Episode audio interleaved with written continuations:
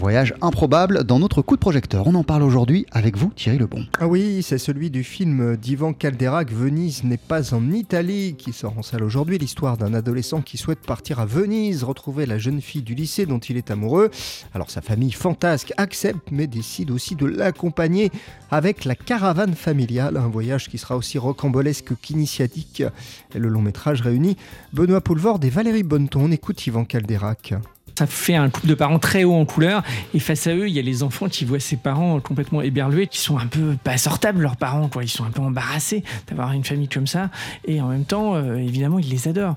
Mais c'est toujours cette dualité, quoi. Et, je pense que quand on est adolescent, on a un fort besoin d'appartenance, on a envie de passer inaperçu.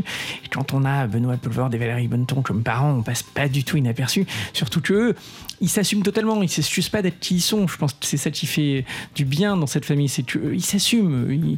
Ils sont joyeux, ils sont, ils sont pleins de défauts, mais ils l'assument.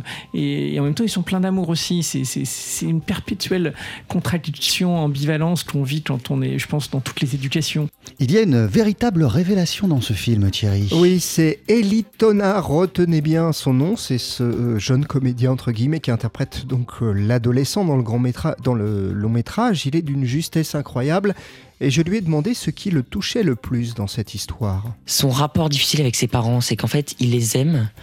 Mais il les aime pas. C'est qu'il a, il a beaucoup de mal avec eux. Il les adore dans le fond, mais il n'assume pas du tout sa famille, sa situation. Et je me retrouve un peu dans lui. Après, bien sûr, j'ai pas vécu la situation que lui a, mais vraiment dans la manière dont il ressent les choses. En fait, il va rencontrer du coup une fille qui est pas du tout du même milieu, qui, a une énorme maison, un énorme jardin euh, hyper euh, luxueux, et lui vit dans une caravane sur un terrain avec sa maison en construction, mais qui, n'avance pas. Il vit en caravane, et ça c'est vraiment euh, une honte pour lui, c'est qu'il est très mal à l'aise par rapport à ça, et ça va vraiment être une barrière en fait.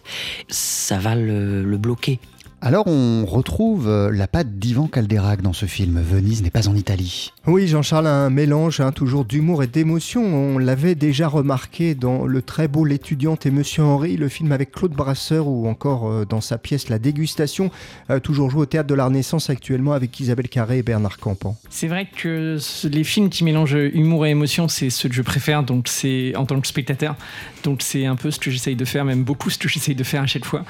Parce que je, moi, j'adore les comédies, je suis un fan de comédie, mais j'aime bien les comédies qui, ont quand même un peu de fond, qui racontent quelque chose. Parce que la comédie, ça peut être un, vecteur pour traiter plein de sujets.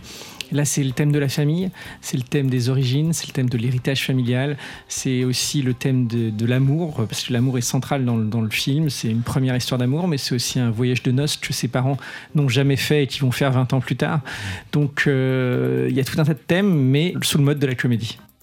Venise n'est pas en Italie, donc le film d'Ivan Calderac avec Benoît Poulvord, Valérie Bonneton, mais aussi Elitona. Donc ça sort aujourd'hui, les comédies comme on les aime, où on rit et où on est également euh, beaucoup ému.